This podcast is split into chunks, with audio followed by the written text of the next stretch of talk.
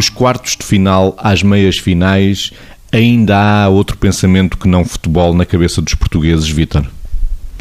É difícil, é difícil e o começo desta semana está toda influenciada por essa dinâmica. E é natural que assim seja. Todos nós precisamos nos galvanizar e de nos identificar com uma variável comum e sabemos que o futebol e particularmente a seleção tem este poder unificador que é transversal a todas as pessoas. É, é, claro que às vezes ainda acontece uma coisa que eu acho que devia acontecer menos, que é ainda se discute um bocadinho a clubite dentro da seleção e acho isso desnecessário em algumas pessoas, porque acho que o grande sentimento é aquele que é supra isso, que é meta clubes, não é? É acima dos clubes. E esse é que é interessante. E acho que é difícil pensar é claro que as pessoas vão trabalhar, é claro que as pessoas têm coisas para fazer, é claro que as pessoas têm preocupações, mas este começo de semana, e vamos ver como é que acaba, é um começo de semana condicionado por essa dinâmica não só com repercussões de ordem psicoafetiva, da forma como as emoções estão em turbilhão dentro de nós, mas também como é que biologicamente nós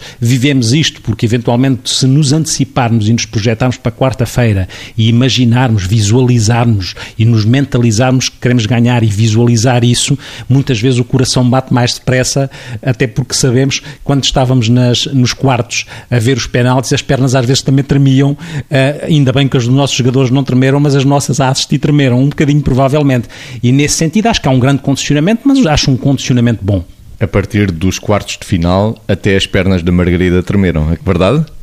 É, é verdade, é verdade hum, e é engraçado pensar eh, quando estamos a ver o, o jogo e, e, vocês sabem que eu gosto de um clube português que é o Sporting, ok, mas quer dizer, eu gosto, não sou fanática do futebol de maneira nenhuma, mas nesta altura uh, era engraçado, não nos lembramos e pronto, e isso também tira a naturalidade das coisas, mas era engraçado nas famílias as pessoas lembrarem-se de filmar um bocadinho, pôr uma câmara, depois ao fim de 10 minutos da câmara lá estar até se esqueciam e depois iam-se fartar de rir com os movimentos de cada um como por exemplo, quando foram os penaltis do, dos quartos de final, às tantas, nós estávamos todos chegados à frente, quase tudo já de rabo levantado das cadeiras, como se cada um fosse marcar o penalti por todos. Quer dizer, isto mobiliza até o, o body language, ou seja, a linguagem corporal